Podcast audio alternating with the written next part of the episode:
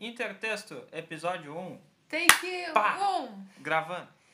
Olá, pessoal! Bem-vindos ao primeiro episódio do Intertexto, o novo podcast do Resenhinhas. Eu sou a Mari, Eu sou o Lucas e por que o novo? Não tinha o antigo. mas ele é o primeiro, então ele é o novo. Tá. beleza. Enquanto a gente tiver poucos episódios, ele vai ser o novo. A gente tá aqui pra falar da proposta do Intertexto. Isso aí.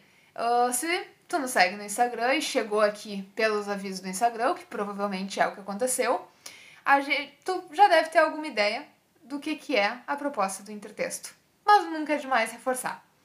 A ideia do Intertexto é ser um podcast que supre aquela nossa vontade quando a gente está lendo um livro de que a gente sente que a gente ia aproveitar muito mais aquela leitura se a gente soubesse coisas como contexto histórico, como é que era a vida do autor ou da autor, informações, outras obras com a qual ele se relaciona.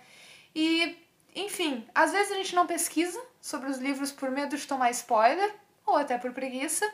E a proposta do intertexto é exatamente suprir essa necessidade, trazer essas informações intertextuais, tá aí o nome, sobre o livro, sem contar spoilers da narrativa. Então, basicamente, a ideia é que cada episódio do podcast, se tu quer ler algum livro sobre o qual a gente já tiver falado, sirva como um contexto, mais informações para tu aproveitar esse livro sem se preocupar em descobrir coisas da história que tu não queria.